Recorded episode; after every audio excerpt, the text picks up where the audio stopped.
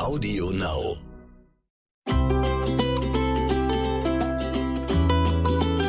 Herzlich willkommen bei Tierisch Menschlich, dem Podcast mit Hundeprofi Martin Rütter und Wissenschaftsjournalistin Katharina Adick. So, ich wäre schon wieder da. Ich bin auch da. Jeder in seiner Welt. Jeder in seiner Welt. Ja, ja, wir sind ja in, wir sind ja in ganz unterschiedlichen Welten unterwegs. Ich bin ja mehr so im Erdloch am Dorfrand, ganz weit draußen, irgendwo zwischen Autoteile Unger und Burger King. Aber dafür ist die Tonqualität auch sehr gut. Und ich bin wie immer im, Westflü im Westflügel des Traktes. Auf welcher deiner Inseln? auf, auf, genau, auf, auf meiner Insel. Ach, wie schön. Ja. Meine Insel. Ach, was wäre das schön. Was mich zu Anfang ganz dringend, ganz dringend interessiert, ist, du hattest äh, kürzlich so eine kuriose Begegnung mit einer Dame, die dich äh, vielleicht doch verwechselt hat. das war, ach, das war so schön. Das war wirklich so. Also ich meine, jeder öffentliche Mensch hat ja schon mal erlebt, dass er für jemand anderen gehalten wurde. Also zum Beispiel Arndt Zeigler von Zeiglers wunderbare Welt des Fußballs, schreibt mir immer und sagt, er würde regelmäßig mit mir verwechselt werden. Und deshalb hat er mich mal, Ach. der macht so eine Lesetour und der hat mich mehrmals gebeten, ey, kannst du nicht wirklich so als, äh, als Gast mitkommen? Das wäre total witzig. Und das hat leider aus terminischen Gründen nicht geklappt. Ich finde den wirklich einen guten Typen. Ich finde die Sendung auch mega und ein sehr enger Freund. Der Alex ist ja da in der Redaktion und ich, und ich finde die Sendung wirklich toll und hätte es gerne gemacht, hat nie zeitlich geklappt. Ähm, ich verstehe das auch gar nicht, ehrlich gesagt, wenn man uns so nebeneinander sieht. Aber wahrscheinlich ist es, weil wir beide alt sind. Alt und, und, und speckig. Deshalb äh, sind wir uns so ähnlich. Aber was ich nur sagen will, ist, jeder hat das ja schon mal erlebt. Also ich war schon mal an einem Rastplatz, wo nachts um zwei die Verkäuferin wirklich out of control war und schrie, das gibt's doch nicht und wir müssen ein Foto machen und Autogramm und ich bin der größte Fan und ich guck mir alles an. Und während ich rausgehe, ruft sie mir hinterher und ich koche alles von ihnen nachher, Melzer. Und du denkst, hä, wie Nein, echt? Da gibt es überhaupt keine Ähnlichkeit, so, ne? Ähm, aber da, da finde ich den Zeigler tatsächlich noch nachvollziehbar. Und wenn man dich nur hört, äh, kenne ich Leute, die dich mit, ähm, mit dem WDR 5 Koch Helmut Kote nicht auseinander. Total. Und ich weiß genau, wie das passiert. Der Mensch sieht dich, er identifiziert dich als öffentliche Person und kann nicht genauso äh, der der ist es dann irgendwie, ne?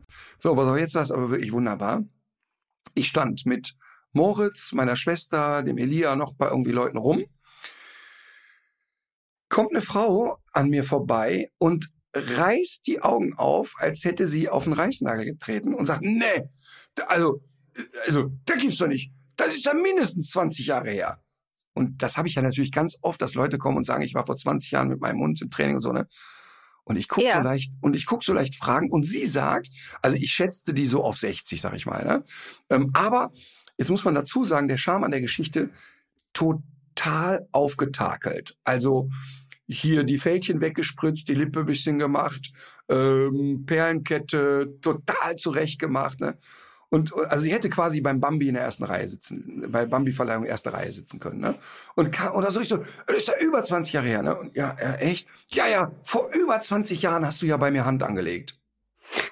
Äh, und ich fand das in dem Moment noch eine bizarre Formulierung für, du hast meinen Hund trainiert. Also Hand angelegt an den Ach Hund, so, habe ich gedacht. Ja, ja, Sag aber ja, Flaxi, War, Flaxi war, als sie sagt, ja, vor über 20 Jahren hast du bei mir Hand angelegt, sage ich, okay, war Alkohol im Spiel? Und Sie, sie sagt, und sie gibt mir als zögert keine Sekunde und sagt, nee, Farbe. Ich denke, wie, wie jetzt Farbe? Was, was habe ich am, am Lack geschnüffelt? Was, was will die jetzt? Ne? Ich wusste also überhaupt nicht, was los war. Und alle um mich herum guckten die auch an, als hätten so einen Außerirdischen gesehen. Und sagt zu mir, ähm, du hast mir da damals die Haare gefärbt. wie jetzt Haare gefärbt? Und habe aber sofort geschnallt, was die meint die hat mich original mit ihrem ehemaligen Friseur verwechselt. Und sagt dann so zu ihr, weil ich, ich, ich kann in so einer Situation, kann ich nicht aus mir raus, und sagt zu, sagt zu ihr so, boah, das ist ja bestimmt 20 Jahre her, ne? Und geh so auf das Schiff. Und, und sie, nee, komm, jetzt mach mich doch nicht älter, als ich bin. Und klopft mir so auch, so auf die Schulter und wurde dann so körperlich mit mir, ne? Dann, nee, das ist ja höchstens 15 Jahre her, ne? Und sagt zu mir, wie lange bist du denn schon nicht mehr beim Olli? ja, ach, ich, ich mache ja jetzt auch weniger, ne? Ich habe da mit den Haare färben, ich habe mich jetzt so ein bisschen auf andere Sachen und das mit dir und Das mit dir und Olli war auch nichts Ernstes. Ne? Nee, ich, ich habe überhaupt keine gewusst, Ahnung gehabt. Aber ich habe sofort geschnallt, die denkt, ich bin ihr Friseur. Ne? Und habe das dann sofort Ja. so mitgespielt. Ne? Und so, ja, nee, ach, mit dem Olli, das war ja auch eine tolle Zeit damals und so. Ne? Und sie, ich könnte deinen Beruf ja gar nicht machen. Ne? Die Leute sind ja alle so schwierig. Und ich sagte ihr, nee, aber bei dir, bei dir war es immer ganz einfach, sag ich. Ne? Du warst auch schwierig, aber du wusstest immer, was du wolltest und so. Ne? Und dann kam sie näher und sagt, guck mal, hier ist schon total grau geworden. Ne? Aber ich gehe jetzt wieder zum Färben. Ne? Wo bist du denn jetzt im Moment? Ja, ich mache nur noch freiberuflich. Echt? Kann man nicht buchen? Nee, nee, ich sag, nee, ich habe nur noch wenige Kunden, ich mache ja nicht mehr so viel, ne? Und sie hat einfach mit mir fachgesimpelt und hat dann auch so, so, äh, weißt du noch damals? Und dann nannte die noch so drei, vier Namen und ich immer, ja genau, und was ist denn aus, dann habe ich angefangen, Namen zu nennen. Was ist denn aus der Sibylle geworden?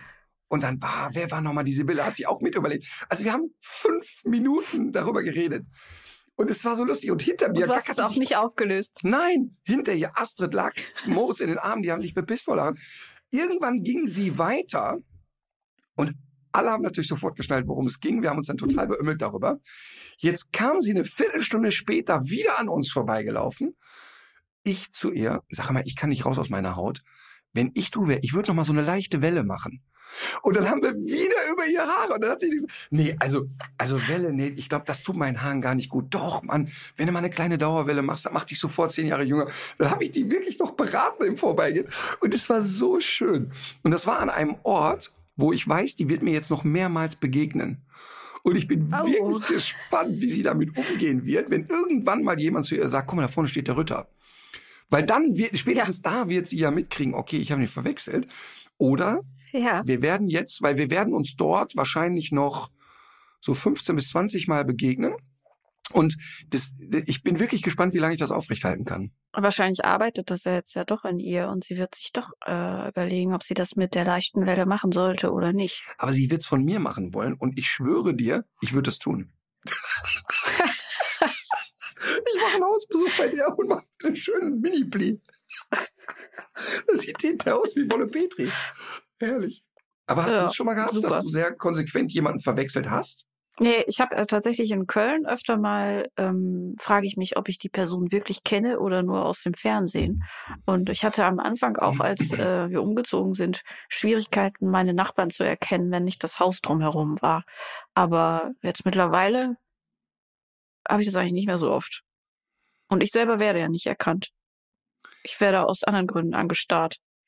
Hose falsch rum angezogen. Keine Hose an. Solche Sachen. Zum Beispiel.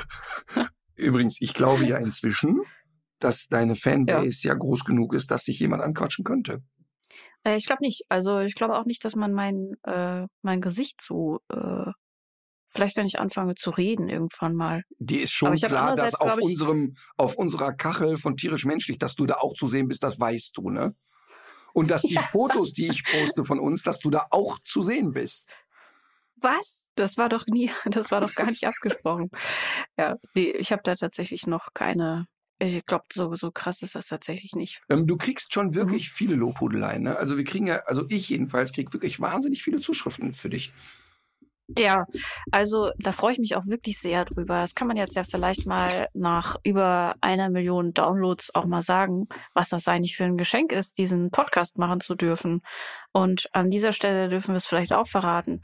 Natürlich wird es keine Sommerpause geben. Nicht nur, weil wir so ein enormes äh, Pflichtgefühl haben, sondern auch, weil wir darauf ja Bock haben. Und ich finde das auch, ähm, ich finde auch diesen Austausch mit den Hörerinnen sind es ja vor allem und Hörern, äh, finde ich super, weil das so eine nette, konstruktive Art ist und da immer wieder auch spannende Themenvorschläge kommen. Und ähm, muss ich tatsächlich sagen, auch so gerne, ich arbeite ja wirklich viel auch für andere öffentlich-rechtliche Formate und mache das auch sehr gerne, aber was diese, diese Wertschätzung anbetrifft und äh, auch diesen konstruktiven Austausch, ist das wirklich was sehr Besonderes, worüber ich mich auch tatsächlich sehr freue.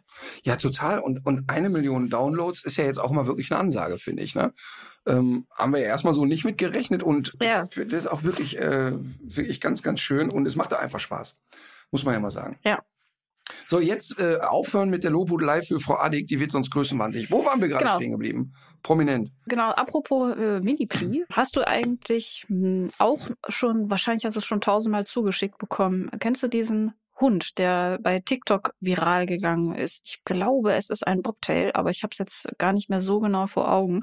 Der hat eine Matte mit, ich weiß nicht wie viel verschiedenen Knöpfen mittlerweile. Diese Knöpfe sind alle jeweils mit einem ähm, Wort verbunden und es entsteht der Eindruck, äh, um es mal so zu formulieren, dass dieser Hund sprechen kann. Und zwar nicht nur in dem Sinne, dass, dass der weiß, äh, der Ball heißt Ball, der Bär heißt Bär, sondern der bildet äh, nach diesen Videos tatsächlich komplexe Sätze. Und äh, das ist zum Beispiel was, was ich auch aus dem Freundeskreis jetzt öfter zugeschickt bekommen habe. Und die Leute sind wirklich davon überzeugt, dass ein Hund ein abstraktes äh, Sprachverständnis hat. Also zwei Dinge.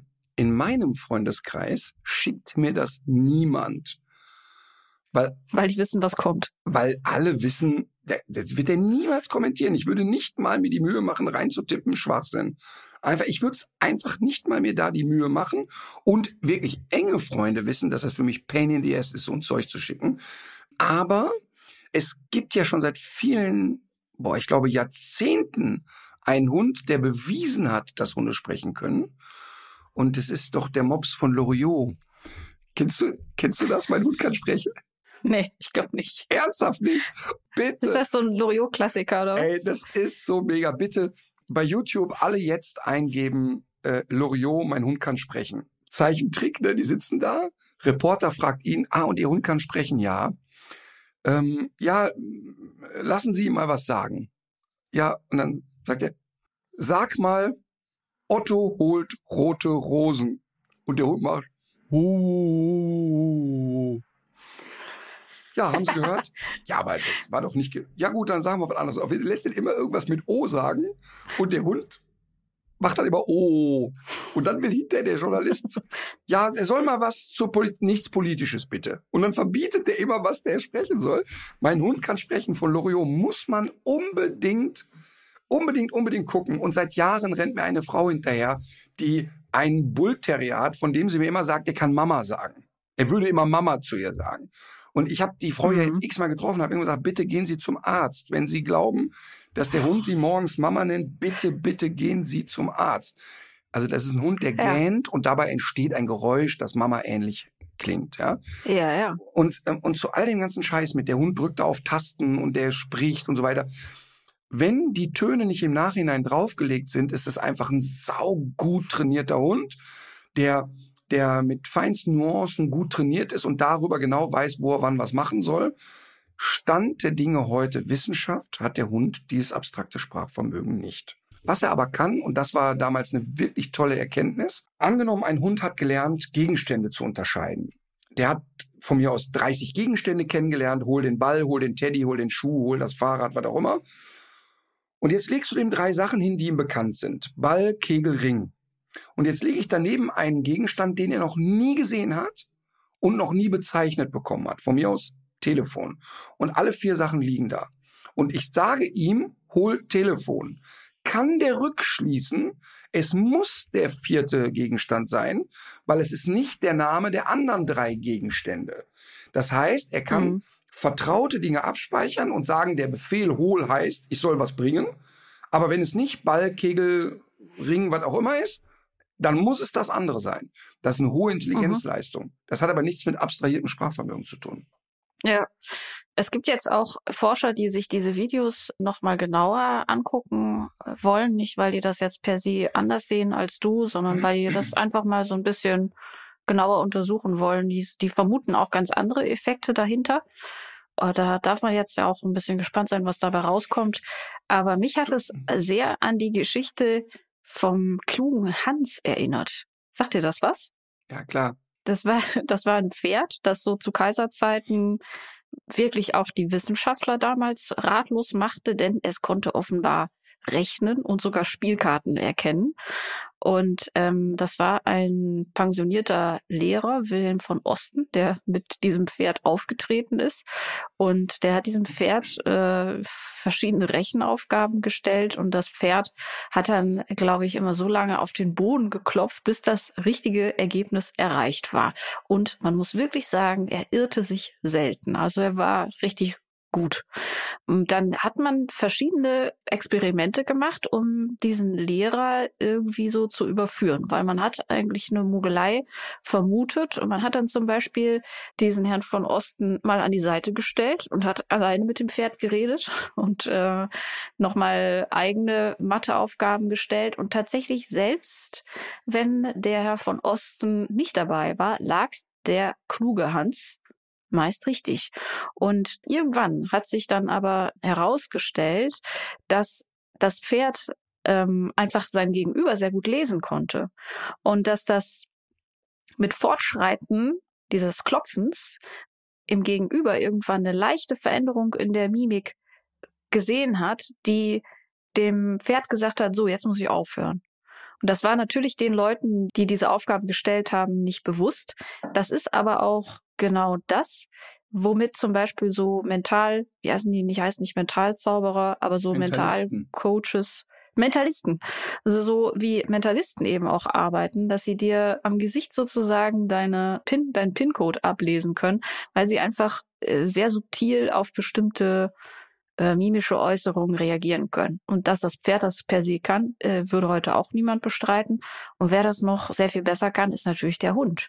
Also das wird wahrscheinlich doch einen sehr großen Teil dieser Erklärung irgendwie ausmachen, oder? Also ich bin auf jeden Fall äh, total begeistert davon, dass überhaupt Wissenschaftler jetzt sagen, ich beschäftige mich damit und äh, freue mich auf die Erkenntnis. Und ich bin der Erste, der der Emma äh, das Vaterunser beibringt, wenn das technisch möglich ist. Ja, aber, aber das ist nicht deren Arbeitsthese. Nein, das ne? weiß dass, ich. Dass der Hund, äh, ja, ja, ist ja gut. Wäre kein hier rumzuschreien. Ich pöbel, wann es mir passt. Jetzt wird er wieder laut. Mal wieder, genau, strenger an. Nein, also ähm, das ist mir ja klar, dass die jetzt nicht vorhaben, dem Hund ein Gedicht beizubringen und auch nicht so zu denken haben. Aber trotzdem ist ja spannend rauszufiltern, wo ist da der Trigger und, und wie wird es dann gemacht und so. Warum ich immer direkt so rigoros bin und sage, bitte lasst mich damit in Ruhe. Weil ich natürlich in einer Schlagzahl bombardiert wurde und werde ja. mit solchen Themen.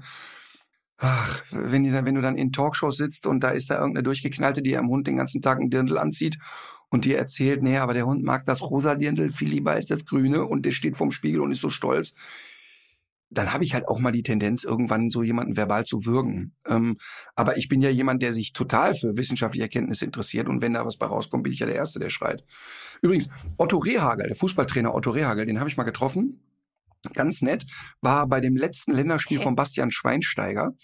Und äh, da kam er zu mir und sagte, also äh, also seine Frau würde das jetzt wahrscheinlich auch total lächerlich finden, aber er, hätte einen Cocker Spaniel ähm, und er würde wirklich jeden Morgen darauf warten, dass der Hund ihm Antwort gibt. Denn immer wenn er morgens ans Bett kommt und dann begrüßt er ihn und der Otto sagt dem Hund dann was und so, der sagt, der Ritter, der versteht wirklich jedes Wort. Der guckt mich an. Ich warte nur darauf, dass der mir eine Antwort gibt. Ich habe aber so eine Angst, dass es passiert, wenn kein anderer dabei ist. Weil dann ja. sperren sie mich in die Klapsmühle. Ne? Also und ich kann die Gedanken so Ach, nachvollziehen. Das ist ja süß. Ja, total süß ist das, weil du ja ganz oft so das Gefühl hast, dass der Hund dich ja wirklich so liest und so versteht und und ich glaube, das wollte er auch damit so zum Ausdruck bringen. Aber stell dir mal vor, ne, du sagst morgens der Alma na Alma Weset und du hörst dann wirklich laut und deutlich gut und selbst. Stell dir das einfach nur mal vor. Ja. Und niemand ist dabei. Und sie macht's auch Was niemals, macht wenn du dabei bist. Ist es dann überhaupt passiert? Ein Hund spricht dich in deinem Schlafzimmer an und niemand hört es. Und sie macht's jeden Morgen mhm. und immer wenn du nur nur wenn du alleine bist. Und was sagt sie dann? Und was ist, wenn sie so eine ganz, wenn sie so ein Assi-Slang äh, hat, also so eine Stimme, so eine so eine sägende, pumpige Stimme wie äh, Heidi die. Navigationsstimme von Google. Oder einfach ja, oder so. So, Katharina, hallo. Oh Gott. Das, oh Gott, wenn die Alma so reden würde, das würde wirklich, äh, das würde, das würde meine, meine Hundeliebe auf eine sehr harte Probe stellen. Das ist ja auch übrigens sehr, sehr interessant, dass man ja zu gewissen Stimmen oder vor allen Dingen finde ich auch zu Dialekten eine Assoziation hat und die gut oder schlecht findet. Und das ist echt mhm. bescheuert. Das ist wirklich bescheuert. Also jetzt bei mir ist es ja wirklich ganz klassisch das Sechseln.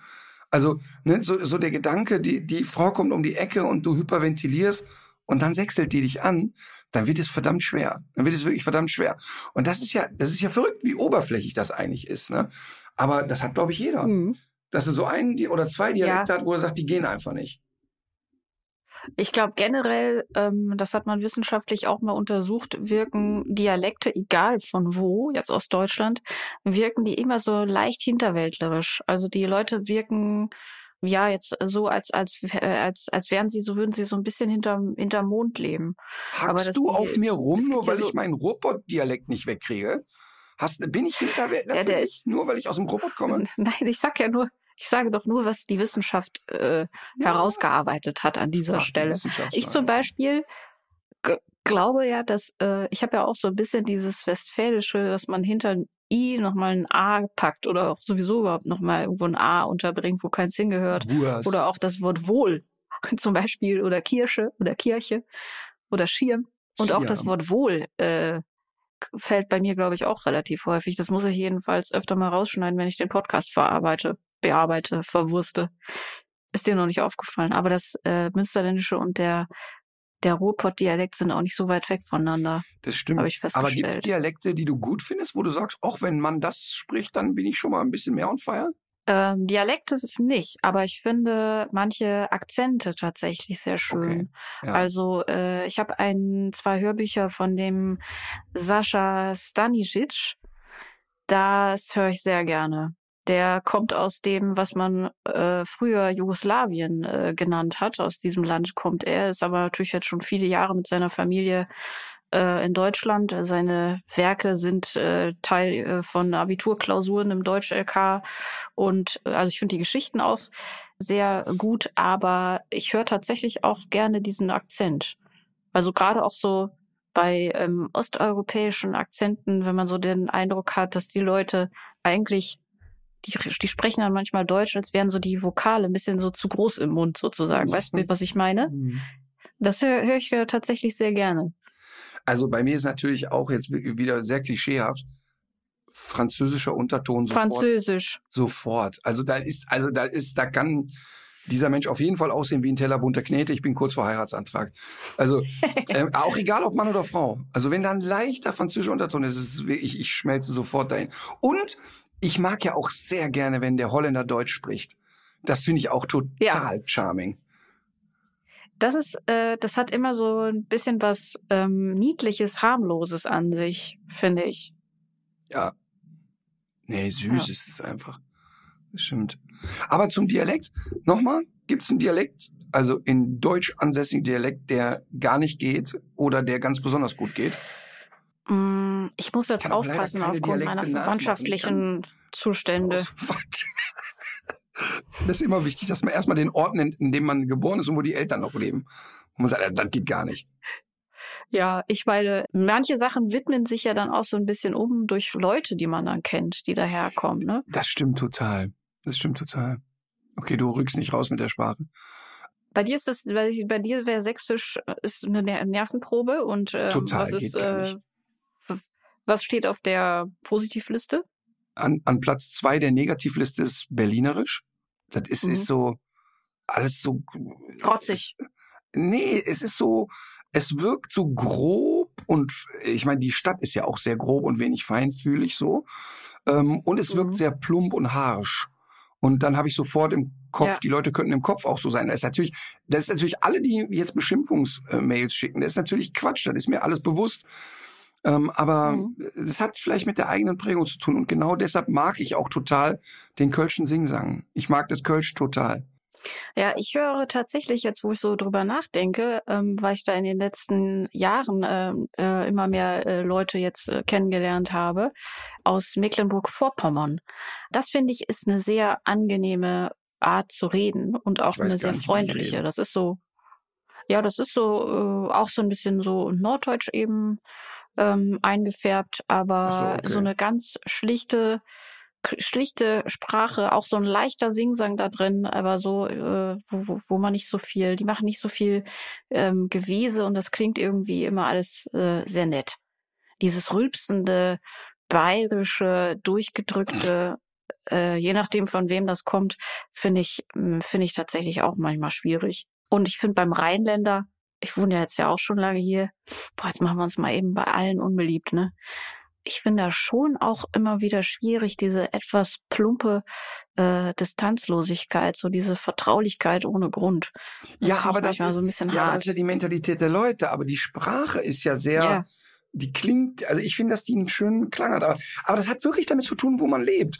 Also wo man auch geprägt und aufgewachsen ist und so. Ist ja völlig klar, dass für meinen Schwager, der wirklich Urbayer ist, für den ist jeder bayerische Klang Musik in seinen Ohren. Und das ist ja auch nachvollziehbar. Ja, und für uns hört sich's irgendwie an, als äh, hätte man Verdauungsschwierigkeiten. Laute, als gäbe jemand Oder sau Laute von sich. saures Aufstoßen.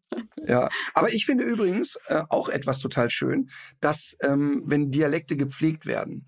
Ich mag das wirklich sehr, dass Ja. meine Kinder in der Schule, äh, im Kindergarten, in der Grundschule ähm, Kölsches äh, Liedergut kennengelernt haben und und äh, die Sprache singen können und die Sprache verstehen. Äh, Mir ist sehr wichtig, dass die Hochdeutsch können, das ist ja klar. Aber trotzdem mag ich, Mhm. dass so ein Dialekt erhalten wird und, und dass so das Wissen der Alten ähm, beibehalten wird. Das finde ich total, finde ich ein super Brauch, egal in welcher. Also natürlich auch beim Sächsisch. Nicht? Mhm. Wir haben ja, ähm, apropos Reisen und Urlaub und so weiter, wir haben ja schon gesagt, wir machen keine Sommerpause. Äh, du machst aber jetzt erstmal Urlaub, richtig? Das ist absolut korrekt. Wo geht's hin? Auf Was eine meiner, Emma in der Zeit? auf eine meiner eigenen Inseln. Ja, Die Kaimanischen Inseln. äh, nee, um also da so ein paar es so, finanzielle Sachen zu regeln. natürlich. Mein, mein, das viele Schwarzgeld bringe ich dahin. Die, Ja. Aber es wird, aber es wird im Darm von Emma geschmuggelt.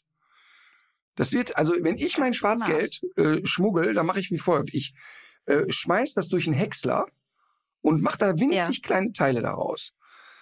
Dann, Ja. ähm, um, sag ich mal, koche ich das kurz auf mit Leberwurstpaste, lasse Emma viereinhalb Kilo Mhm. davon essen, dann reisen wir kurz im Privatjet. Und wenn es wieder ausgeschieden ist, kommt es in eine Reinigungsmaschine und du kannst ja mit diesen häckselten, gehäckselten Zeug kannst du ja dann zur Bundesbank.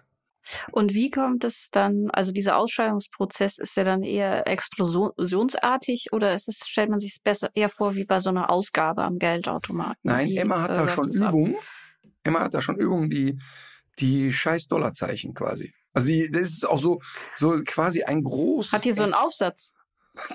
ja, genau. Wir haben doch, wir haben doch hier So für eine die Tülle. Katze, wir haben doch für die Katze so einen Bling, Bling für den Hintern gehabt. Und ich, meine Ja. Oma, meine Oma hat ja früher gerne Spritzgebäck gemacht. Und ich habe noch die alten genau. Aufsätze vom Spritzgebäck, die man dafür nutzen kann. Ah, Das greift doch alles ineinander. So, Ähm, also Urlaub, hab, ja. Äh, Entschuldigung. ja, mir fällt aber vorher noch eine Sache ein, Ja, äh, wegen Wärme. Es gab noch einen äh, Nachklapp, einen kleinen zu unserer, einer unserer letzten Sendungen. Äh, da hattest du ja die Empfehlung gegeben, bei Insektenstichen aller Art, äh, speziell wenn es was ist, worauf man auch mal allergisch reagieren könnte als Hund, Eis zu verabreichen. Und um diese Wenn ganze der Hund, wenn der Fettzucker Hund im Maulbereich äh, gebissen, äh, gestochen wurde, dann. Genau, nicht einfach nur so. Also der Hund freut sich sicherlich auch über ein Eis, wenn ihr in die Pfote gestochen wurde, aber dann, dann ist es nicht so dringlich. Äh, soll eben verhindern, dass durch die Kühlung die Atemwege zuschwellen.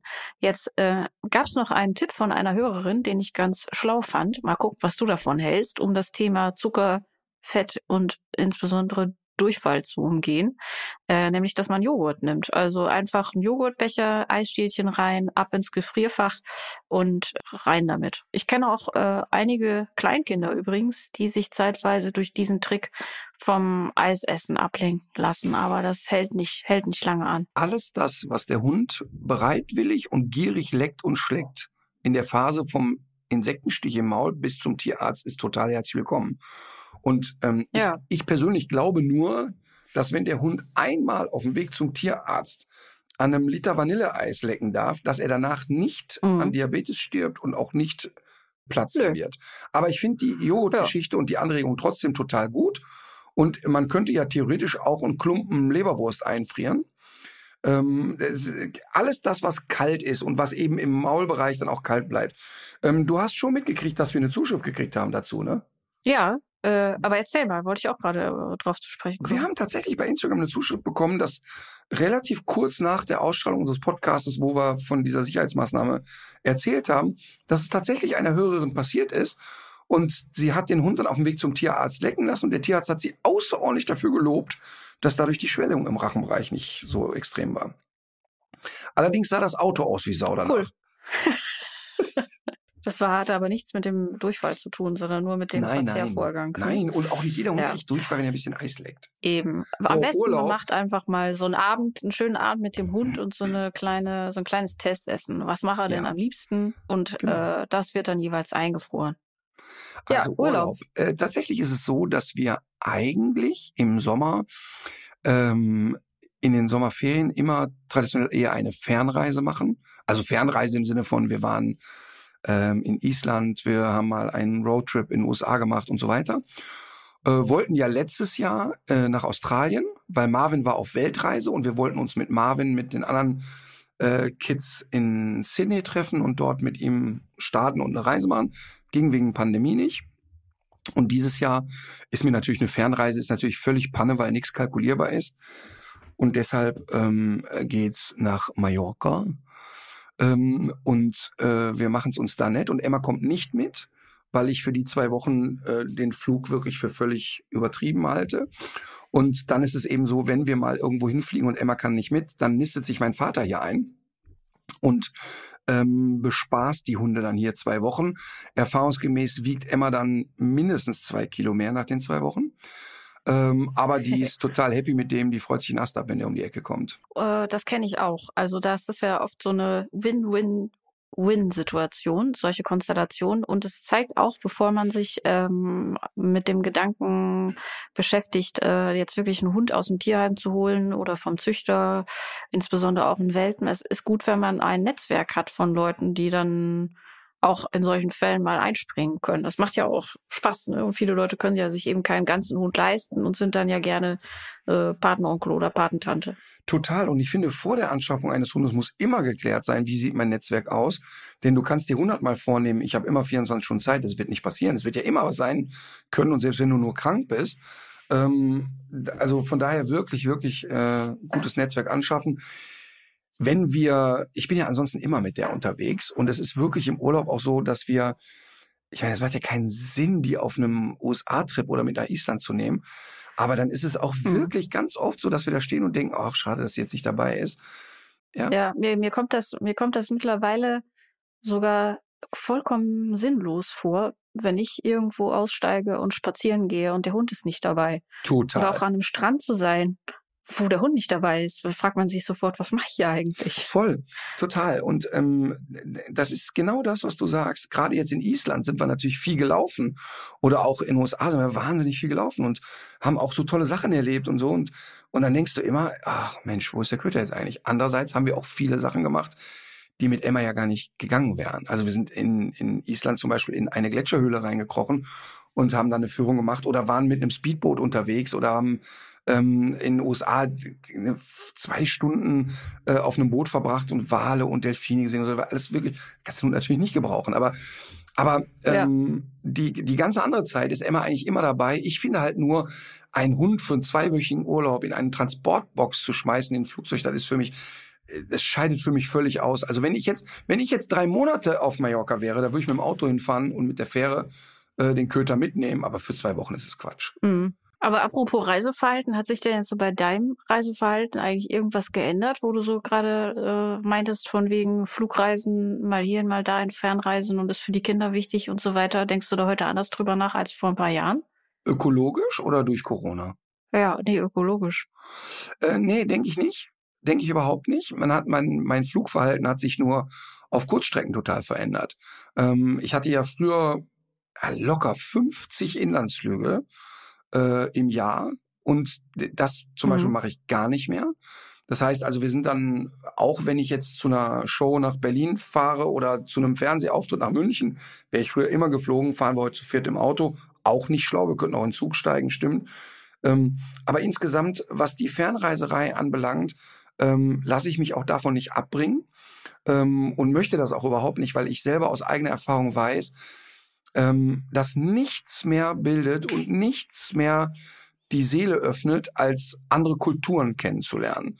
Und ähm, ich, ich finde das wirklich gruselig, wenn Kinder 20 Jahre ihres Lebens immer in eine Ferienanlage geflogen sind und nicht wissen, sind sie gerade in der Türkei, auf Fuerteventura oder auf Mallorca. Den Gedanken finde ich einfach schrecklich. Ja, das gibt's wahrscheinlich wirklich, ne? Ja, das gibt's auf jeden Fall. Und ich finde das grausam und ich finde das gruselig. Und auch eine Sache ist auch klar. Es gibt natürlich viele Menschen, die sich so eine Fernreise gar nicht leisten können. Ich komme aus so einer Familie. Also Mhm. meine Eltern, ähm, es gab einfach nie Urlaub. Meine Eltern hätten sich einen Urlaub mit uns gar nicht leisten können. Ähm, und dann gibt's natürlich auch andere Wege, Menschen zu öffnen. Ich kann mir das aber leisten und deshalb ist es für mich ein großer Gewinn, mit den Kindern reisen zu können. Und ähm, ich kann dir nur sagen, als wir in Island waren, wenn, wenn der Moritz, der war 15, glaube ich, wenn er nach zwei Tagen sagt, Papa, wir können jetzt nach Hause fahren, ich habe so viel schöne Sachen gesehen, mein Kopf ist voll, dann ist das so ein Mhm. wohltuender und schöner Moment und auch so zu verstehen, wie andere Menschen ticken und wie eine andere Kultur, wie eine andere Natur funktioniert. Das ist einfach großartig und deshalb ich ich werde bei Fernreisen bleiben, ganz klar. Also ich fliege nicht nach Thailand, um mich da Ja. massieren zu lassen. Das ist ja Quatsch. Aber aber jetzt sage ich mal mit den Kindern die Mhm. USA mal zu zeigen und jetzt nicht äh, die New York Shop Till You Drop. Ähm, auch das finde ich cool, dass die New York mal gesehen haben. Aber in erster Linie geht es ja darum, auch bei dem USA äh, Roadtrip, den wir gemacht haben, zu sagen, ey, guck mal hier, in fünf Stunden, innerhalb von fünf Autostunden hast du eine völlig andere Natur gesehen, äh, einen ganz anderen Menschenschlag gesehen. Das, das ist das ist ein Riesenluxus. Ja, mir geht das ja auch so und ich reise ja eigentlich auch sehr gerne, aber irgendwie äh, ist das für mich noch so ein ungelöstes äh, Dilemma, ähm, weil natürlich, das ist natürlich ein ganz krasser Hebel und deswegen habe ich auch, also entweder jetzt so für berufliche Drehreisen, aber ich bin auch in den letzten Jahren oder bis vor wenigen Jahren auch so einfach mal gereist, äh, so weit. Das ist natürlich der viel fettere Hebel, also der viel größere Hebel, um ähm, CO2 ähm, einzusparen. Ne? Deswegen so, äh, so richtig, äh, das ist irgendwie so ein, so ein unauflösbares Dilemma, weil ich sehe das eigentlich genau wie du, dass es gerade jetzt auch äh, wichtig bleibt, sich auch mit anderen Sichtweisen und anderen Kulturen äh, irgendwie zu beschäftigen. Und das ist sowas, worauf man so ganz schwer einfach verzichten kann. Und man kann auch nicht überall mit der transsibirischen Eisenbahn hinfahren. Ja, man braucht halt So sehr viel. Zeit, um mit dem Fahrrad nach New York zu kommen, ne? Aber da übrigens New York, ne? Da kann ich dir mal eine Sache erzählen. Ich habe, ähm, ich bin ja überhaupt kein Städtetyp. Ich, ich, ich mag nicht, also ich Ja. sage ja immer, oh super, ich wäre in 15 Minuten in der Innenstadt von Köln oder in 20 Minuten. Ich mache das einfach nie. Also ich bin null Städtetyp. Ähm, und dann irgendwie, ja komm, aber ich möchte irgendwie mal New York sehen. Ich war vorher auch noch nie in den USA. Und dann ist das passiert, äh, was passiert ist, du kommst äh, da rein und ich war sofort, alle haben gesagt, oh, New York ist so der hektisch und nur Trara und Lautstärke. Ich kam da rein und war sofort entspannt. Das war für mich wie ein buddhistisches Kloster, als ich da reinkam. Und, Mhm. und was ich da wirklich ganz toll fand, ähm, Marlene war da echt noch klein. Ich würde jetzt mal sagen sieben. Und die, die Kinder haben mit New York natürlich nicht so gefremdelt, weil die natürlich aus vielen Filmen und Musikvideos und so auch New York schon mal gehört und gesehen haben. Ähm, Ja. was ich da aber wirklich ganz beeindruckend fand, wir hatten da eine Situation und das ist so meine Verbindung mit New York, die so schön war. Wir saßen abends in einem wirklich teuren äh, italienischen Restaurant und futterten so vor uns hin. Und irgendwann sagt Marlene, wir saßen draußen auf der Straße, sieht Marlene auf der anderen Straßenseite zwei Obdachlose liegen. Und sie hat das so in der Form noch nie wahrgenommen. Also die hat schon mal jetzt in Köln mal einen Obdachlosen gesehen, aber da lagen jetzt irgendwie so zwei. Und der Kontrast, dass wir in diesem Restaurant sitzen, wo die Vorspeise schon mal 30 Dollar kostet, ähm, Mhm. und da liegt jemand. Und dann sagt Marlene, Papa, was ist mit denen? Und dann habe ich das erklärt und habe gesagt, die sind obdachlos und so weiter und so. Und die, die war fassungslos. Und die hat gesagt, aber Papa, wir können nicht hier sitzen und uns den Bauch vollschlagen für so viel Geld und die haben gar nichts zu essen. Das irgendwas stimmt doch daran nicht. Und dann haben wir darüber geredet und haben gesagt, okay, auf jeden Fall, wir bringen denen jetzt Essen. Und dann sind wir darüber, haben denen was zu essen gebracht und haben so gut es geht versucht, mit denen zu reden. War nicht so richtig möglich, aber okay. Auf jeden Fall war ab da für Marlene gesetzt. Sie wird jetzt in der Woche New York alle Obdachlosen mit Essen versorgen.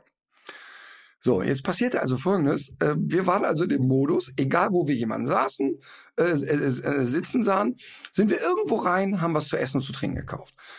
Das ist in New York eine Aufgabe. Das ist eine echte Challenge natürlich. So, also wir reden jetzt nicht davon vier Gänge Menü, sondern zwei Äpfel, ein Kaffee, ein belegtes Brötchen, keine Ahnung. So. Auf jeden Fall, wir also jeden Morgen im Speisesaal im Hotel erstmal reichlich Essen geklaut und umverteilt. So. Und das, das nahm Züge an, das kannst du dir nicht vorstellen, weil Marleen spannende Momente hatte. Wir haben einem Obdachlosen einen Apfel gegeben, der ist wach geworden, hat also halb wach, hat diesen Apfel genommen und mit vier Bissen war der komplette Apfel weg. Und für Marleen war das so erschütternd, dass vor unseren Augen ein Mensch einen derartigen Hunger hat. Und, und das zum Beispiel, dafür war es diese Scheißreise nach New York total wert. Dass die mit einem mhm. Bewusstsein da weggekommen ist, ey, Moment mal eben, es gibt ein unglaublich krasses Gefälle. Und dann sind aber natürlich auch äh, lustige Sachen passiert. Also ich habe einmal, da haben alle im Hotel gewartet und ich wollte irgendwie nachts noch Pizza holen für alle und ging dann in so einen Pizzaladen, der total voll war und habe irgendwie vier Pizzen bestellt oder fünf. Und ähm, habe aber scheinbar nicht so richtig bestellt. Ich wollte vier so große Dreiecke haben. Ja. Der sagt, und der sagt irgendwie, oder fünf, fünf, und sagt irgendwie 90 Dollar. Ne, boah, fünf. Wow. Ne? ja, ist aber ein bisschen teuer und so, ne? Und äh, ja, machen Sie mal vier. Ja, gut, vier ist dann, was weiß ich, 72. Ich denke, das gibt's doch überhaupt nicht. Naja, komm, die Kinder haben Hunger, jetzt soll es halt so sein. Dann gibt er mir aber vier solche Wagenräder. Also echt wirklich so. LKW-Reifen groß. Ich habe einfach war zu doof ja. zu bestellen. Ich habe also ganze bestellt mhm. und ich wollte aber nur diese Slices. Ja. Ich war einfach schlecht im Bestellen. So, jetzt kam ich also mit den Dingern da raus, bepackt wie ein Esel und war klar, höchstens eins davon können wir essen. Ja. Ich also wieder los. Okay, ich komme auf dem Weg zum Hotel an Obdachlosen vorbei. Ich also Pizza verteilt und jedem Obdachlosen irgendwie was abrupfen lassen und saßen da so und hatte also jetzt irgendwie so noch unsere Portion und kurz vorm Hotel lag ein Mann so halb in der Straßenrinne mit dem Kopf in so einer komisch gebückten Haltung, also so wie in so einer Hündchenstellung. Mhm. Kniete der da ja. und hockte und boah, der tat mir so leid, ne? Und dann bin ich dahin, hab gesagt, komm, scheißegal, dann kriegt er jetzt unsere Pizza und ich latsch noch mal los, ne? Und dann bin dann zu ihm hin und tippt ihm so auf die Schulter und er dreht sich so zu mir. Ich sag, hier, ne, Pizza, möchtest du ein Stück Pizza haben oder so, ne? Kann ich irgendwas für dich tun? Er guckt, Kopf wieder runter, ich stupp den wieder an und sag, weil ich dachte, der ist so halb im Halbschlaf, ne? Und guckt mich an und schreit, fuck you! Und jetzt kommt's, rollt seinen Gebetsteppich zusammen und geht. Oh. Ich habe einfach einen Menschen, der auf der Straße gebetet hat, habe ich in seinem Gebet gestört und wollte ihn Oh Mann, ey, damit hast du es aber auch, ne? Ich wollte den armen Kerl mit Pizza mästen, der gerade ein Gebet sprach. Im Nachhinein. Wahrscheinlich war auch noch Schinken auf der Pizza. Im Nachhinein ist es natürlich wahnsinnig lustig. Aber in dem Moment, ich glaube, ich ja. habe echt nie etwas Peinliches erlebt in meinem Leben.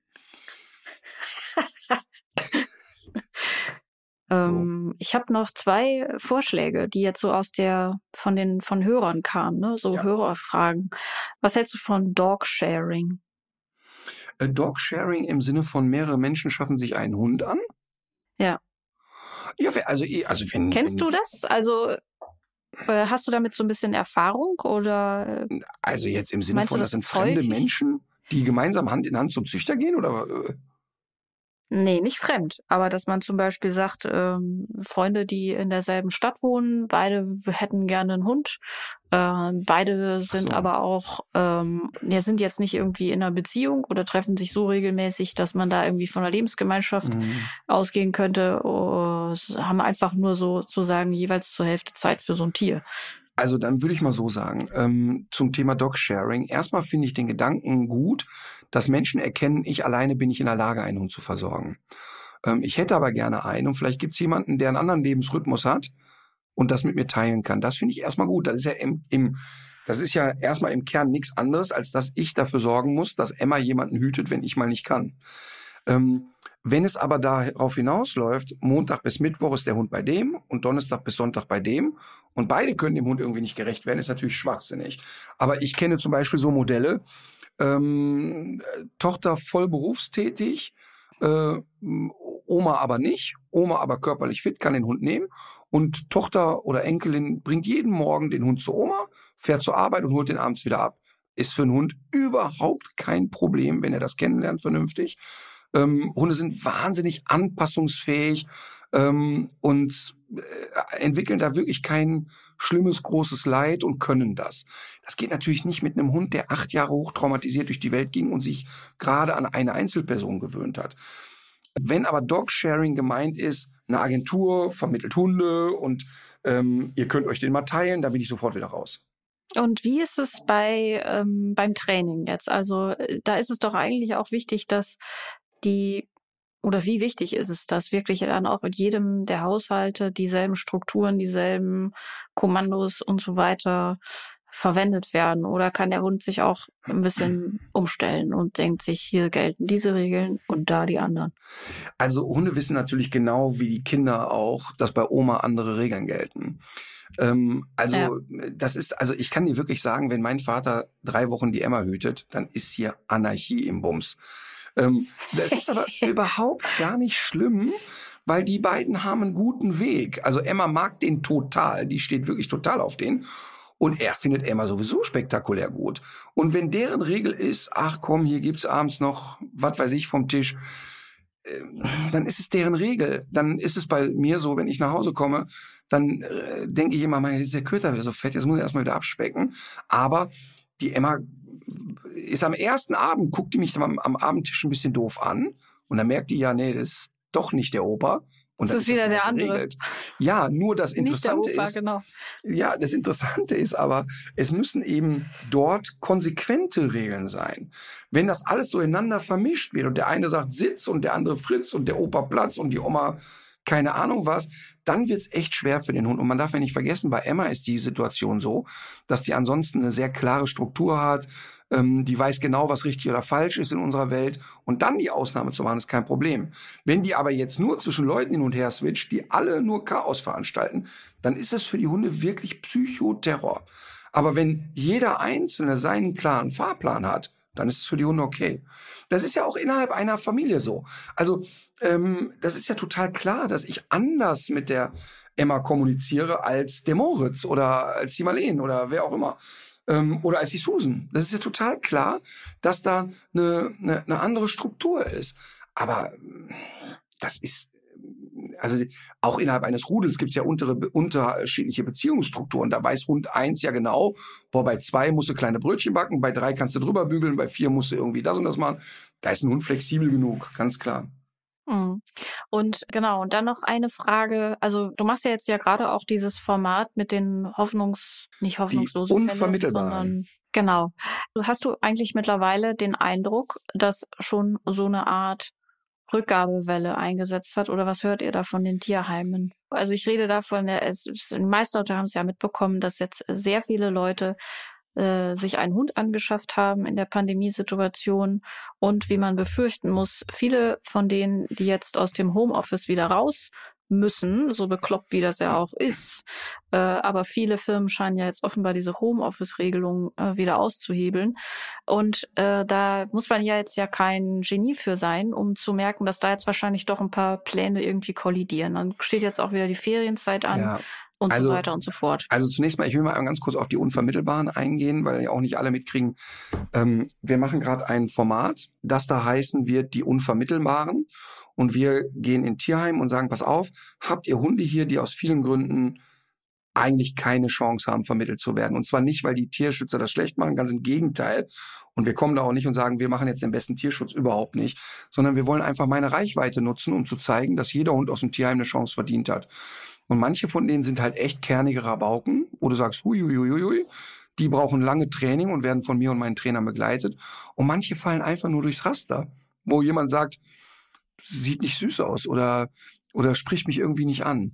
Und diese äh, Hunde begleiten wir mit der Kamera und werden das jetzt ähm, ein Dreivierteljahr begleiten und dann hinterher mal sehen, was aus den Hunden geworden ist. Und es ist wirklich brutal schwer, die zu, zu vermitteln weil äh, so ein 80 Kilo schwerer Bernardiner, der sechs Jahre nur im Zwinger gesessen hat, große motorische Probleme hat, den will ja auch nicht jeder haben. Also es ist wirklich schwer. Also die Tierheime ja, ja. haben da so einen habt ihr tatsächlich dabei, ne? Habe ich jetzt Mäuschen. Gesehen. Das ist ein realer Fall auch. Ja, ne? ist ein realer Fall. Mäuschen hat wirklich äh, sechs Jahre lang nur im Zwinger gesessen, hat natürlich total motorische Probleme, ist nicht gut bemuskelt, kennt einfach auch ganz viel gar nicht muss man schon wollen, so ein Hund. Oder wir haben einen Hund, der beide Hinterbeine amputiert hat, der aber mega lustig ist und der auch fröhlich durch die Welt läuft.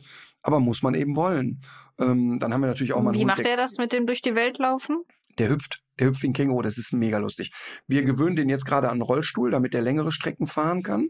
Also mit den Vorderpfoten läuft er ja und hinten parken wir den dann in so einen mobilen Rolli. Aber das ist zum Beispiel ein Hund, den vermitteln wir ganz schnell, weil der total nett ist. Der ist zehn Monate alt, der ist fröhlich, der rennt zu jedem Menschen, der spielt total ausgelassen mit Hunden und ähm, äh, trotzdem muss man halt viel beachten. Dieser Hund wird wahrscheinlich auch medizinisch betreut werden müssen. Aber wir begleiten Mhm. die Menschen, helfen denen, suchen Tierärzte, die mitmachen. Ähm, wir haben Trainer, die mitmachen und so. Ist ein total schönes Projekt. Deutsche Tierschutzbund ist mit im Boot und so. Das ist wirklich ein ganz, ganz tolles Projekt.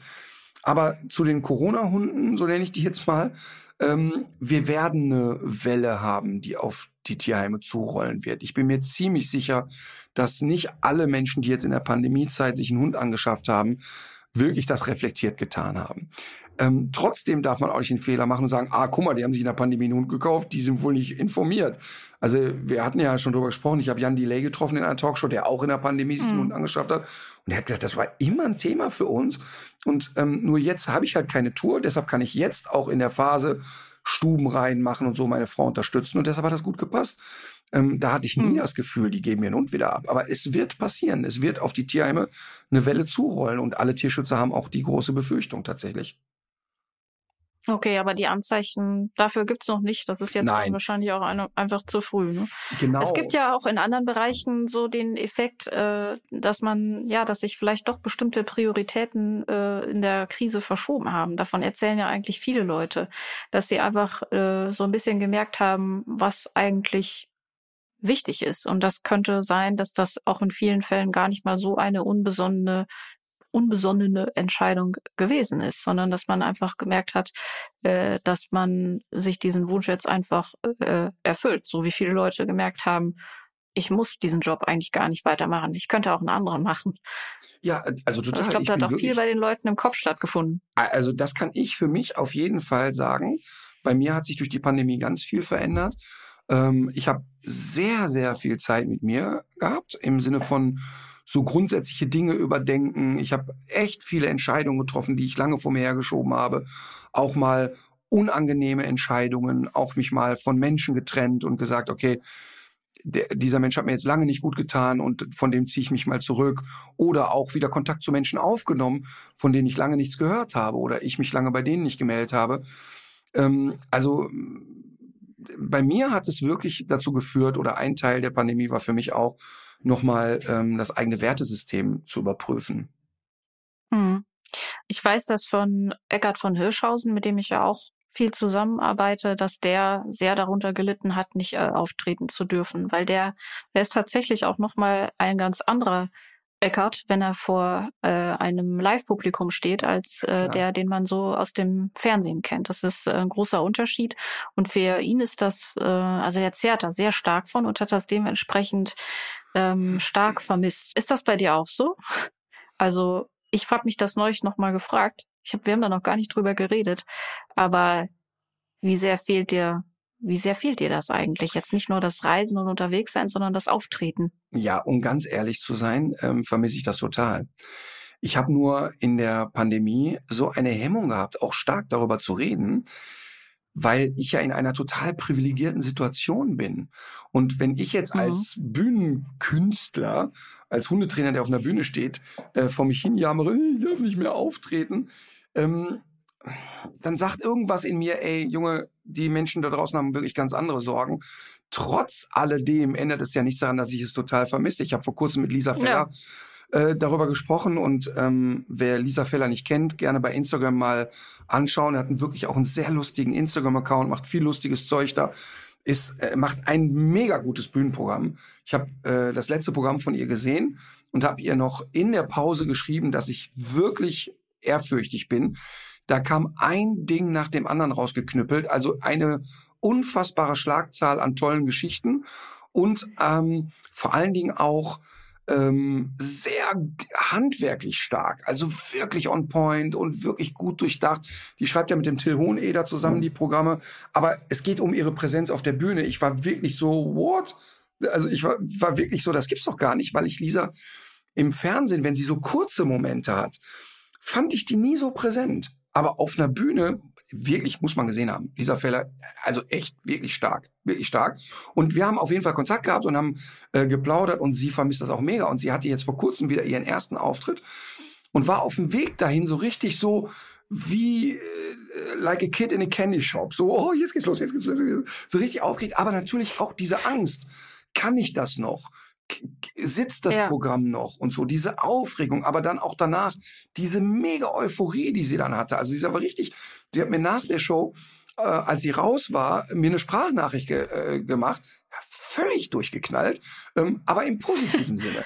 Und das kannst du ja. aber jemanden, der nicht auf der Bühne steht, auch nur ganz schwer vermitteln. Ich bin ja nicht dieser Euphoriker. Ja. Ich komme ja nicht runter und bin so, juhu, ich bin durchgeknallt. Aber was ich immer habe, nach der Zugabe oder so im, in, in der Zugabe lasse ich ja das Licht in der Halle so hell machen, dass ich wirklich im letzten Winkel noch jeden Menschen sehen kann. Und wenn die Menschen dann am Ende klatschen, habe ich immer dieses total gerührt sein, dass die Menschen jetzt zweieinhalb Stunden so eine schöne Zeit hatten. Und ich stehe dann da manchmal und denke, ey, wie schön ist das, dass die jetzt und jeder mit seinen Alltagssorgen zweieinhalb Stunden da gesessen hat und mal an nichts anderes gedacht hat. Und dieser Moment, der ist wirklich magisch. Da ist es gar nicht dieses, die Leute klatschen dir zu oder so. Das ist eher so dieses, wir sind dann so eine Gemeinschaft von, wir haben jetzt eine echt geile Zeit gehabt. Und das, das ist, das, das kann man nicht, ja, das kann man schlecht mhm. beschreiben. Das ist vielleicht jetzt auch nicht nachvollziehbar. Ja, doch. Ja, doch, ich kann mir schon, ich kann mir das schon auch so ein bisschen vorstellen, was du meinst. Das ist so, was man sich so abgetrotzt hat zusammen, ne? Dass man so. Total. Das ist ja auch so ein bisschen, ähm, wie man gestrickt ist, ne? Also, ähm, Lisa war mal bei mir in einem Programm und sie hat mit Hunden wirklich nichts zu tun, ne? Und kam dann in der Pause, haben wir uns Backstage getroffen und die sagt, hör mal, ich kann das gar nicht verstehen. Du kommst da raus mit einem Flammenwerfer unterm Arm und zündest innerhalb von zehn Sekunden eine komplette Halle an. Wie geht das? Und das ist ja auch so interessant, dass wir uns unterschiedlich auf der Bühne sehen. Und ich denke, ey, die kommt da raus. Es ist zwei Stunden, nicht ein Moment Langeweile. Und die kommt bei mir raus und sagt, hey, das sind zehn Sekunden brennt da das Haus. Also das ist ganz spannend, weißt du, dass du den anderen, ähm, es geht gar nicht darum, dass wir uns wertschätzen. Das ist ja sowieso ein wichtiges Thema. Aber einfach, man ist dann ja so analytisch. Das heißt, wenn ich jemand anderen auf der Bühne mhm. sehe, fällt es mir auch ganz schwer, aus dieser Regierolle rauszukommen. Und bei Lisa habe ich einfach nach fünf Minuten vergessen, das zu bewerten, sondern war sofort so, wow, ja. Programm, cool. Ja. Gar nicht darüber nachgedacht, hä, wie macht die das, sondern habe das Programm dann einfach genossen. Aber bald Ist das schon dein Tipp gewesen? Ja, äh, äh, also mein Tipp ist, Programm von Lisa Feller gucken ist tatsächlich jetzt wieder möglich. Ähm, und das ist tatsächlich mein Tipp des Tages und genau den nehmen wir auch. Lisa Feller bei Instagram gucken, gucken, wo hat die ihren nächsten Auftritt, muss man wirklich gesehen haben, finde ich. Okay, ich würde gerne einen äh, anderen Podcast noch empfehlen. Und zwar hat er, nennt er sich Bugtails, äh, ein wie? Wortspiel, äh, wie sich Bugtails. Bug für das englische Wort für Kriechtiere ähm, aller Art. Und ähm, das ist eine Zoologin und ähm, Schriftstellerin Jasmin Schreiber und es ist der Biologe und Poetry Slammer Lorenz Adlung und die äh, erzählen eben über Geschichten, wie funktioniert eigentlich ein Virus, wie war das damals mit der äh, Entdeckung der Dinosaurier. Äh, die Jasmin Schreiber hat ein Vogelkind äh, kürzlich aufgezogen und kann zum Beispiel auch fundiertes dazu sagen, was ist der Unterschied zwischen einem Nestling und einem Ästling. Wann sollte man ein Vogelbaby in Ruhe lassen und wann braucht es Hilfe und was braucht es ganz sicher nicht. Und ähm, eine, eine wirklich ein sehr schöner Podcast, äh, den man nur empfehlen kann für Leute, die sich für Natur interessieren, ist aber auch wirklich nett und kurzweilig gemacht. Sehr schön. Jetzt äh, kommst du mit deiner Mucke daher. Apropos Mucke, wie lange muss ich diese Scheiße von dir noch aushalten, bis wir unseren Dog-Song wieder haben? Ähm, ich habe ehrlich gesagt den Überblick verloren. Ab nächster ich Woche. Ich muss erst mal zählen. Ab nächster nee, Woche. Nee, das auf keinen Fall. Komm. Nein. Ja, also es muss gezählt werden. Also es muss alles Fair Play bleiben. Ich kann das gleich zu Hause in Stillarbeit mal äh, eben kurz nachprüfen. okay, pass auf, ich empfehle ähm, mal mhm. wieder äh, eine Sängerin, die ich wirklich in der Reihe von äh, Alicia Keys und Co. sehe. Äh, Sarah Connor. Und ich habe äh, ja schon mehrmals äh, hier erzählt, dass ich viele Konzerte von ihr gesehen habe und äh, immer mindestens 30 Minuten heule, weil ich so gerührt bin von den mhm. Liedern und aber auch von ihrer Bühnenpräsenz wirklich erschlagen bin, dass jemand so eine Wucht auf der Bühne hat, aber zeitgleich auch so eine Herzlichkeit. Und es gibt ein mhm. Lied von ihr, das heißt Bonnie and Clyde. Und in diesem Lied, äh, nee, einfach hören. Bonnie and Clyde. Und ich finde, genau so muss ein Paar miteinander sein, wie es dort beschrieben ist. Also ein Liebespaar miteinander. Ah, okay. Ja, gut. Ähm, ich äh, würde gerne das Lied Strange von Celeste empfehlen. Kennst du die? Nee. Ähm, ist eine amerikanisch-britische Singer-Songwriterin und hat äh, so Soul- und Jazz-Einflüsse äh, sind das. Sie spricht spricht für meine Ohren tatsächlich eher mit so einem britischen Akzent ähm, und äh, hat eine sehr schöne Stimme Strange von Celeste. Geschrieben Celeste mit C. Das Celeste? Richtig. Gut, dann äh, war es mir wie immer eine Freude. Es äh, geht jetzt quasi in den Urlaub. Wir werden aber ja, aus dem Urlaub ja trotzdem podcasten. Ja. Und ich habe schon äh, auf Bildern gesehen, ich werde ein Eckchen finden, wo du im Hintergrund immer das Meer rauschen hörst. Ich bin mal gespannt, was ich für ein Eckchen finden werde, weil ich ja äh, nach Schweden fahre, in den Norden, um dieser erbärmlichen Hitze zu entgehen. Und ähm, da haben wir so eine kleine Hütte. Ich hoffe, dass das Internet da stark genug ist. Ich war noch wir werden in Schweden. Ich hoffe, dass ich dort ein Elch zu sehen bekomme. Ich habe jetzt aber tatsächlich schon äh, enttäuscht festgestellt, dass die meisten Elche sich wohl in Nordschweden aufhalten. Ich habe gelogen. Ich war schon mal in Schweden. Ich war in Stockholm. Siehst du? Ich war in Stockholm und da habe ich einen der besten Aprilscherze meines Lebens gemacht. Was war das für ein Aprilscherz? Fällt mir gerade wieder ein. Äh, und zwar ganz schnell erzählt, meine Schwester und ich, ähm, wir versuchen wirklich seit Jahren uns immer mit Aprilscherzen reinzulegen, schon als Kinder. Und meistens gelingt es natürlich nicht.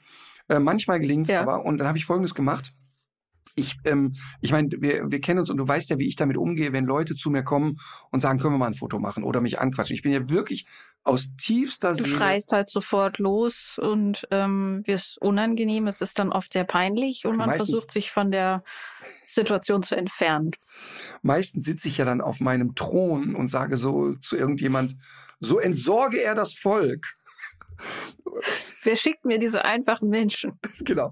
Und, genau. Weißt, und, und, und es ist ja wirklich immer so, ich freue mich ja immer, die Leute sind total nett mit mir und ich bin auch wirklich nett mit den Leuten. Und das ist nicht gespielt, sondern ich finde die einfach alle, die sind alle nett mit mir und so. Ne? So, jetzt auf jeden Fall Folgendes gemacht, nach Stockholm. Irgendwie die Nacht um die Ohren gehauen. Und am 1. April morgens um 5.30 Uhr meine Schwester angerufen, ans Telefon bekommen und gesagt, Astrid, mir ist die größte Scheiße passiert. Ich stand hier in Stockholm am Hafen. Du musst jetzt wirklich konzentrier dich. Ich habe nur 60 Sekunden. Ich sitze bei der Polizei.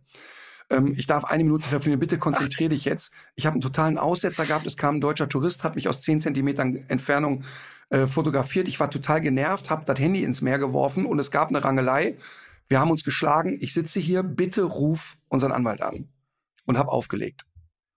Und habe dann das Telefon ausgemacht einfach aus. Also keinen Rückruf ermöglicht. So, dann hat sie morgens ihren Mann geweckt und gesagt, Karl, du musst jetzt ruf den Burkhardt, also unser Anwalt, ruf den Burkhardt an. Der Junge sitzt da in U-Haft, da ist ein Riesenpalaver und so weiter. Der hat da einen Touristen geschlagen und so.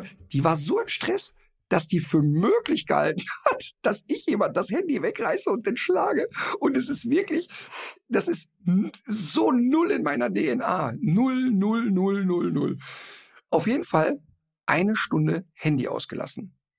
Hab das völlig durchgezogen und hab dann hinterher nochmal angerufen und gesagt, boah, habt ihr was erreicht? Wir kriegen den Burkhardt nicht ans Telefon, kriegen den Anwalt nicht ans Telefon. Waren eine Stunde im Stress. Und dann habe ich am Telefon gesagt, hör mal, ähm, ich darf jetzt ein bisschen länger telefonieren ich muss jetzt hier 24 Stunden, muss ich hier bleiben. Es hat sich aber alles entspannt. Guck doch mal eben in den Kalender. Ich habe überhaupt kein Zeitgefühl mehr, was morgen für ein Tag ist. Ja, morgen ist der 2. April. Ja, boah, super, dann kann ich ja am 2. April wieder raus. Also auch da kam die noch nicht drauf. Da haben wir noch drei Minuten telefoniert und dann erst Oh habe ich geklärt. Und es ist wirklich so schön durchgegangen. Also, das ist das Einzige, woran ich mich erinnern kann bei Stockholm. Ja, dann ähm, So, bleibt uns nichts anderes zu wünschen. Ah nee, doch, ist doch ein Wunsch, dass die Menschen Ja. die Möglichkeit dazu haben. genau. Legt euch wieder hin. Legt euch wieder hin.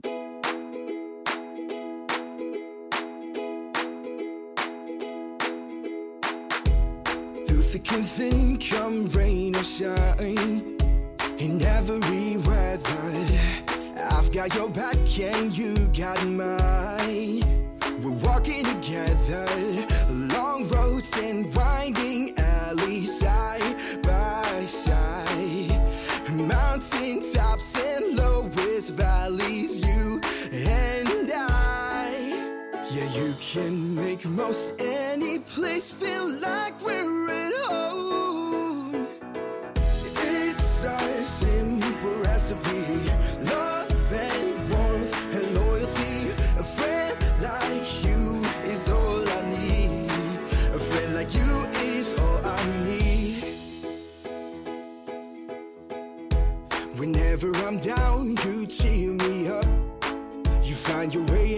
Know it.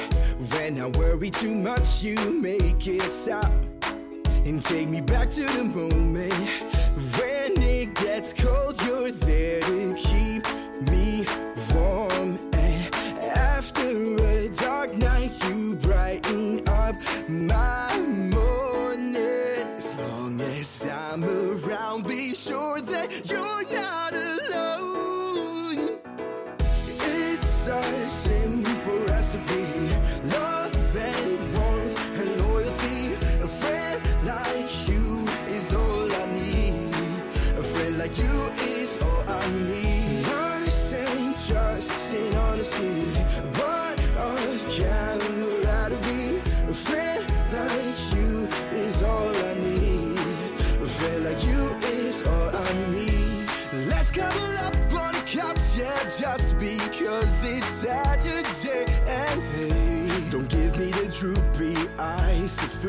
Is mine. Okay, I'll let you try. It's a simple recipe. Love and warmth and loyalty. A friend like you is all I need. A friend like you is all I need. It's a simple recipe. Love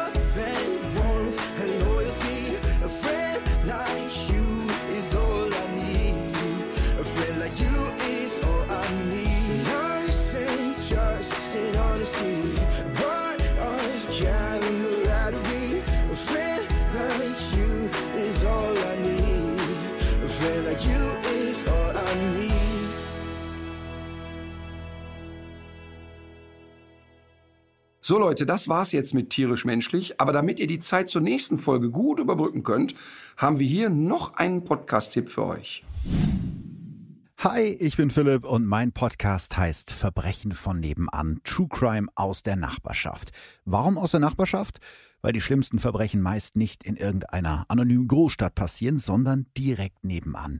In meinem Podcast spreche ich mit meinen Gästen über die spektakulärsten deutschen Verbrechen und spannendsten Kriminalfälle der letzten Jahre. Ich würde mich freuen, wenn ihr mal reinhört. Tschüss! Audio Now.